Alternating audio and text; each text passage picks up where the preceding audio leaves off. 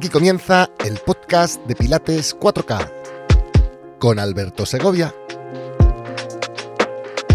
Capítulo 73. Benditas escápulas.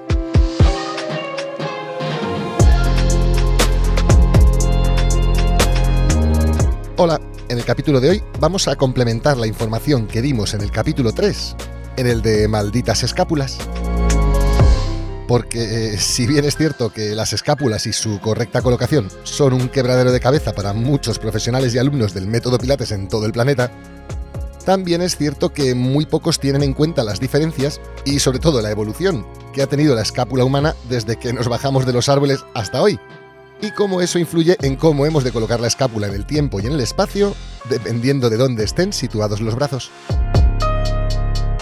Porque ¿Crees que tienen la misma forma y la misma función las escápulas de un Homo sapiens que las de un neandertal o que las de un macaco, un mandril o un gorila? Pues mira, no.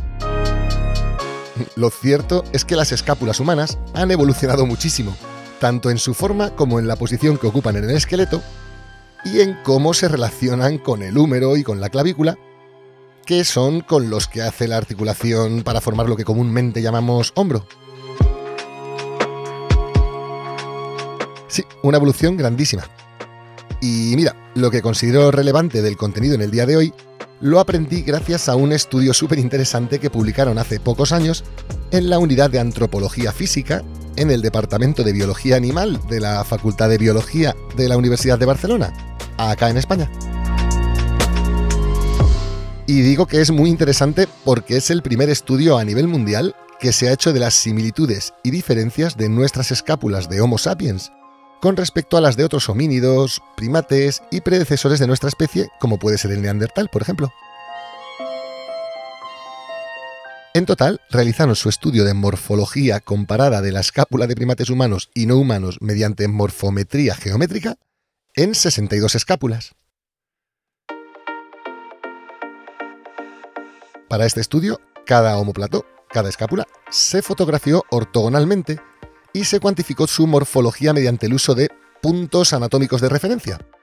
Sí, un total de 12 puntos de referencia para la cara posterior y 13 puntos para la anterior. Con los que luego poder establecer así un análisis comparativo y diferencial entre ellas, claro.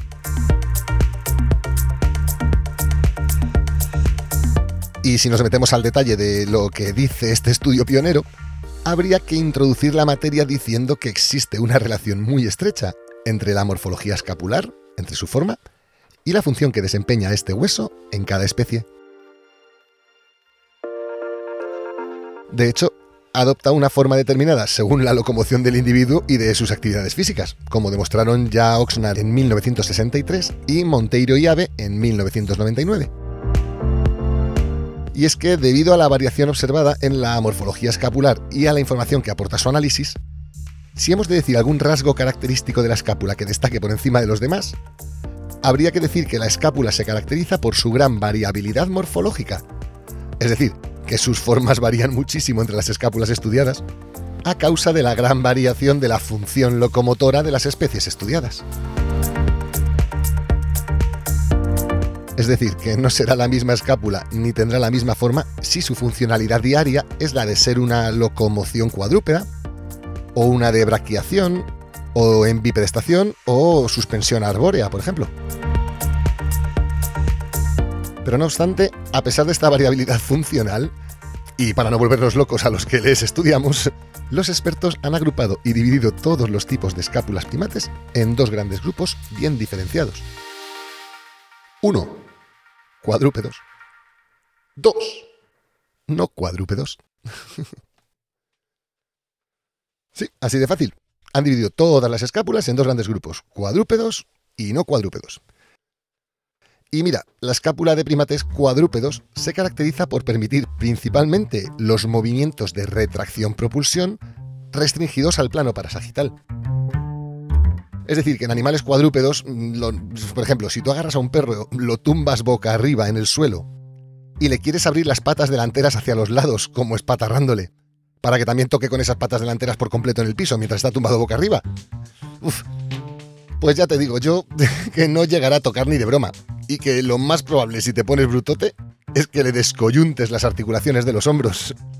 Porque esas escápulas y sobre todo su unión glenoidea con el hombro no están preparadas ni mucho menos para soportar ese tipo de movimientos y están restringiéndose enormemente la movilidad del hombro cuadrúpedo sobre el plano coronal, vaya. Es más, la función de la escápula de este grupo de los cuadrúpedos se encuentra limitada exclusivamente a la locomoción, al traccionar el suelo y empujarlo hacia detrás para así poder avanzar hacia adelante, vaya.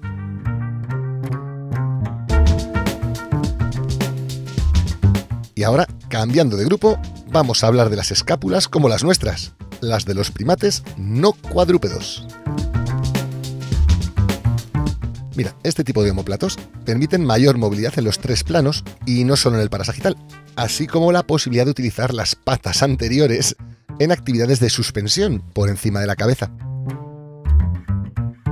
Y es que en este caso, la propia forma y disposición de la cavidad glenoidea, eh, es decir, ese cuenco hacia adentro que tiene la escápula y que es donde se articula la bola esférica del hombro, para quedar así encapsulado y poder hacer articulación. Pues bien, como te decía, la propia disposición de esta cavidad glenoidea, que está más apuntando hacia arriba y menos hacia el suelo, permite de manera mucho más natural que los brazos trabajen de manera eficiente estando por encima de los hombros cuando estamos en bipedestación. Y esto las escápulas de un cuadrúpedo no lo permiten. No. Bueno, continuemos con un detalle importante. Como te decía anteriormente, los resultados de este estudio indicaron que las escápulas de primates se pueden dividir en dos grandes grupos atendiendo a la morfología, es decir, a la forma de la escápula. Y decíamos que eran los cuadrúpedos un grupo y los no cuadrúpedos el otro. Bueno, pues esto ya coincide con la opinión de Young en sus estudios realizados en el año 2006. Y es que verás, los primeros, los primates cuadrúpedos, exhiben escápulas más anchas y bajas. Y por su lado, los primates no cuadrúpedos presentan siempre unas escápulas más estrechas y altas. Y es que las escápulas anchas y bajas resultan muy adecuadas para realizar con eficiencia una locomoción cuadrúpeda por su posición lateral respecto al tórax. Pero además se establece un claro paralelismo entre el estilo de la locomoción de la especie estudiada y la forma de sus escápulas. Lo que sugiere que cuanto más se necesitan los miembros superiores para caminar, más anchas y menos largas son las escápulas de esa especie. Y al revés, y en una relación inversamente proporcional, habría que decir que cuanto más arbóreos y bipodales son los especímenes estudiados, sus escápulas presentan una forma mucho más alargada y menos ancha que los del grupo de los cuadrúpedos. Por tanto, sabiendo que la escápula es un elemento único y que ha ido cambiando su forma y función con el paso de la evolución misma de la especie humana, porque este capítulo se titula Benditas escápulas. Pues mira, porque si esa evolución derivada de nuestras necesidades motrices no se hubiese dado, nosotros seguiríamos sin desarrollar nuestra inteligencia y seguiríamos subidos a los árboles. Sí, así es.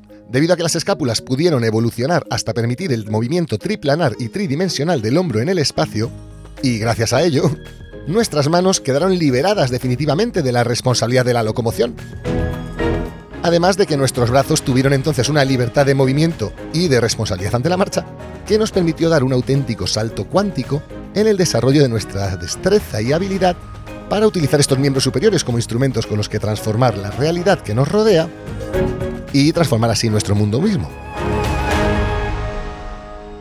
Y es que, gracias a la evolución tanto de la cavidad glenoidea como de la propia espina de la escápula o sus límites y sus rebordes óseos, el ser humano ha podido evolucionar desde tener las escápulas a los lados, permíteme esta barbaridad para hacerme entender, hasta que hoy en día las tenemos pues mucho más detrás, ponle comillas para entendernos.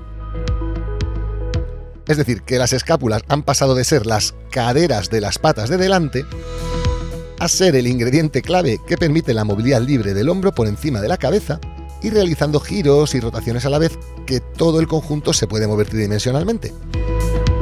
Vamos, una obra maestra de la ingeniería y de la evolución misma, la verdad.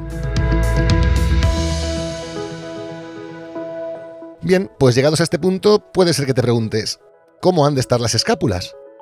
¿Cuándo están bien colocadas con respecto al resto del organismo y cuándo no? ¿Cómo puedo saberlo sin lugar para la duda? Pues mira, todo eso y algunas cosas más las podrás encontrar en el capítulo 3 de este podcast titulado Malditas Escápulas. Y ahí está, ahí lo tienes.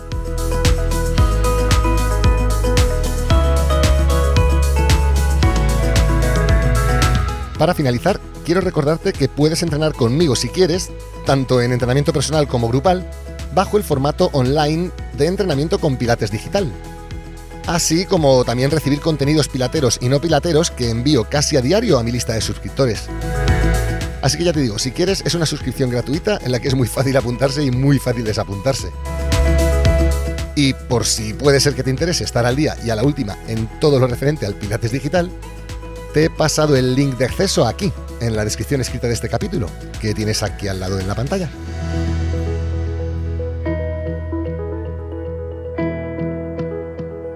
Y nada más por mi parte por ahora. Muchísimas gracias por tu interés. Nos vemos en el próximo capítulo. Hasta pronto.